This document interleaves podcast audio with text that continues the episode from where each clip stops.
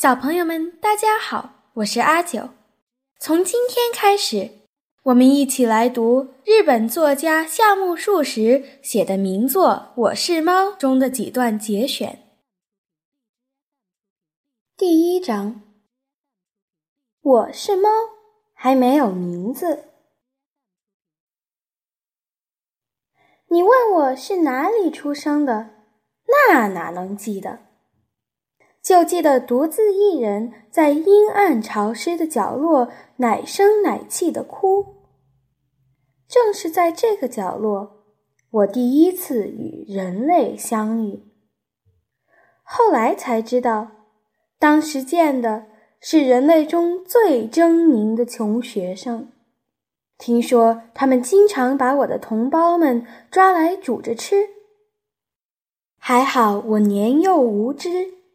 当时一点也没有害怕，只是他把我托在手掌上，嗖的一下举起来的时候，有点晕晕乎乎。在学生掌心上稍微定了定神，我就看见了他的脸。想来这就是我有生以来第一次看到人类的脸。哎，那张怪异的脸带来的惊恐。我至今依然记得，本应该有毛装饰的脸，寸草不生，光溜溜的，像个烧水壶。这之后，我也见过不少猫，但从没有哪只毁容到这个程度。不仅脸的正中央高高耸起，下面的洞穴还时不时噗噗地喷出白烟。那白烟太呛了，简直要把我熏个半死。后来才得知，原来这就是人类抽的香烟。我正在这个学生掌心里悠哉悠哉地坐着，忽然感觉天旋地转，不知道是自己在动还是学生在动，总之转得我头晕目眩。直犯恶心，看来真的要去见阎王爷了。我正感到绝望，只听“咚”的一声，我硬是被砸到了地上，摔了一个眼冒金星，当场昏了过去。苏醒过来，发现学生不见了，身边众多的兄弟姐妹消失了。就连至关重要的老妈都不见了踪影。我定了定神，发现自己已经身处一个全新的地方。这地方比最初的角落亮多了，强光刺的眼睛都睁不开。目前发生的一切都太诡异了，我嘀咕着，想试着慢慢往外爬。这一爬不要紧。全身哪儿都痛，这才发现我被学生从稻草堆一把甩进了竹林里。我吭哧吭哧地爬出了竹林，映入眼帘的是一个大水池。我在水池前面坐下来，准备好好想想接下来怎么办。其实想也白想。干坐了一会儿，我决定试着哭一下，没准哪个学生还会过来找我呢。喵喵！我叫了几声，连个鬼影子都没来，只听见风吹皱池水沙沙响，太阳也渐渐落山了，肚子越来越饿，到最后连哭都哭不出声音来了。不行，必须得去找点吃的。我下定决心，拖着酸痛的身子，沿着池子左边爬去。真是步步钻心。我强忍痛苦，爬呀爬，终于爬到了有人类气味的地方。嗯，有人类的地方就有吃的，我略感安慰。从竹篱笆的一处破洞偷偷潜进了一户人家的院子，能如此幸运遇到破洞，真是前世修来的福分，不然很有可能就变成路边的饿死鬼了。想来这就是一树之因，前世之缘吧。直到现在，这个破洞还是我去拜访邻居三毛姑娘时的必经之路。我虽已偷偷的潜入这户人家的院子，却不知道接下来该怎么办。天色越来越沉，肚子越来越饿，气温越来越低，眼看着就要下雨，已经没有时间磨蹭了。总之，先去那边明亮暖和的地方吧。我继续走着。现在回想起来，当时已经走进他们的房间里了。在这里，继那个学生之后，我第二次与人类打了个照面。首先看到的是女仆，女仆比学生更残忍，看到我第一眼就抓着我的脖子，二话不说把我扔出了房间。我痛苦地闭上眼睛，心想：这次是死是活，只能听天由命了。可是寒冷和饥饿已经激起了我的求生欲望。既然没摔死，我就趁女仆不注意的时候，再次偷偷溜进厨房。自然，不一会儿又被扔出来了。就这样，他扔一次，我回去一次；扔一次，回去一次，来来回回，至少重复了四五次。也就是从这以后，我打心眼里讨厌女仆，直到偷走了她的秋刀鱼作为报复，才算狠狠地出了一口恶气。就在我再一次要被扔出去的时候。这家的主人来了，说：“太吵了，发生什么事情了？”女仆就拎着我，冲着主人说：“这只小野猫太讨厌了，总是往厨房跑，赶了好几次都赶不走。”主人捻着鼻子下面的几根黑毛，端详了我几眼，说：“那就留在家里吧。”接着扭头回房间了。看起来主人是个沉默寡言的人，女仆好像很不情愿似的，气呼呼的把我扔进了厨房。就这样，我才算在这所房子里安了家。我一天也见不到主人几次，听说他的职业是教师。每天从学校回来就钻进自己的书房，基本上进去了就很少出来。家人都认为他是特别用功的读书人，至少他在努力对外界维持这样的印象。其实根本不是那么回事。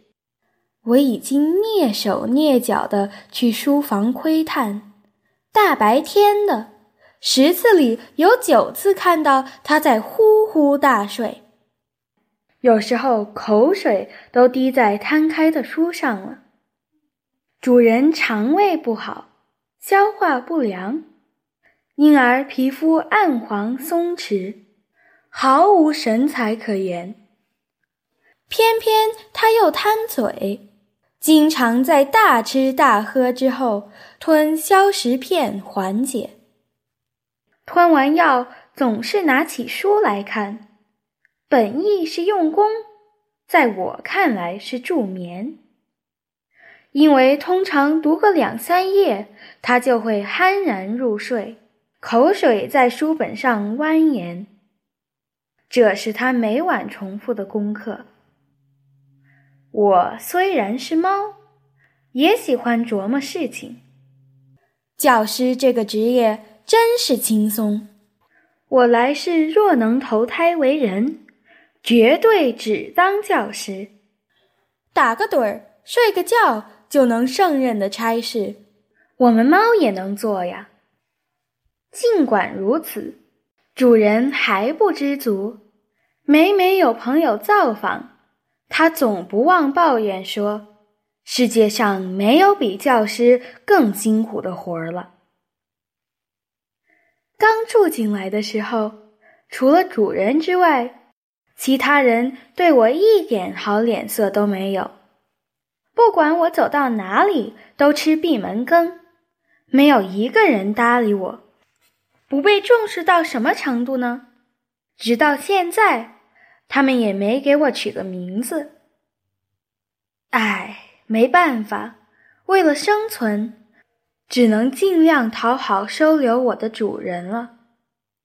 早晨，主人读报纸，我趴在他的膝盖卖乖；主人睡午觉，我一定跳到他的背上，提供温暖的陪伴。千万别误会，这么做并不代表我喜欢他，实在是寄人篱下，身不由己。后来混熟了，就不那么在意其他人的目光了。早晨驻守盛热饭的木桶之上，晚上不离暖炉旁边。晴天的时候嘛，当然是趴在走廊上晒着太阳打盹儿。爱自己才最舒服。不过我最喜欢的。还是晚上偷偷钻进小孩子的被窝里睡觉。主人有两个孩子，一个三岁，一个五岁，两人睡一张床。我的目标是钻进两人身体之间，寻一个安眠之所。如果不巧把他们其中一个弄醒，那就倒霉了。小孩。尤其是那个岁数小的，不管多晚，一定会拖着哭腔大叫：“猫来了，猫来了！”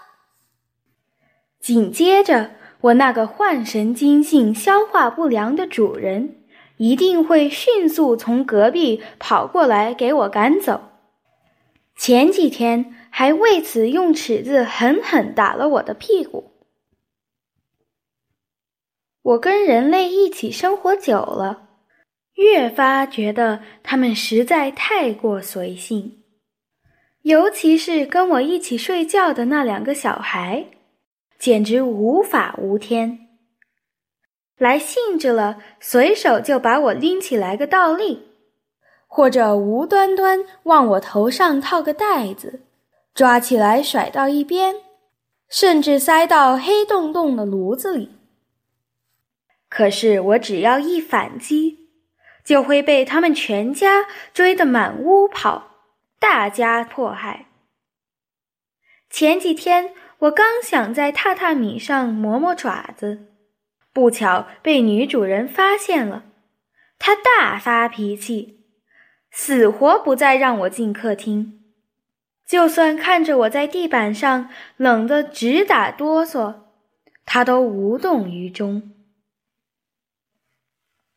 我最尊敬的小白就住在斜对面，每次见面都跟我控诉人类的罪行，来强调人类就是世界上最冷酷无情的生物。他前几天刚生了四只小猫，每一只都像心肝宝贝一样宠着。可惜他家那个学生第三天就把小猫们统统扔进了池塘里。小白哭着讲完事情的来龙去脉，最后对我说：“为了给我们猫族的子孙后代营造美满幸福的家庭环境，一定要对人类宣战，彻底消灭人类。”我觉得小白说的字字在理。持有同样言论的还有隔壁的三毛，他认为人类根本就不知道什么叫所有权。对我们猫族来讲，自古以来，无论是沙丁鱼的脑袋，还是鲻鱼的肚脐，谁先看见就归谁所有。如果碰上哪个想不守规矩，即可诉诸武力解决。可是人类完全没有这种观念，我们发现的美味，统统被他们掠夺一空。可以说，他们在仗着自己的孔武有力，毫不羞耻地抢夺本应属于我们的食物。小白的主人是个军人，三毛的主人是律师。跟他们比起来，住在教师家的我对这类事情看得比较淡。只要自己能够一天一天的顺利混过去就可以了。因为人类不可能永远繁荣昌盛下去。嗯，我愿静候属于猫族时代的到来。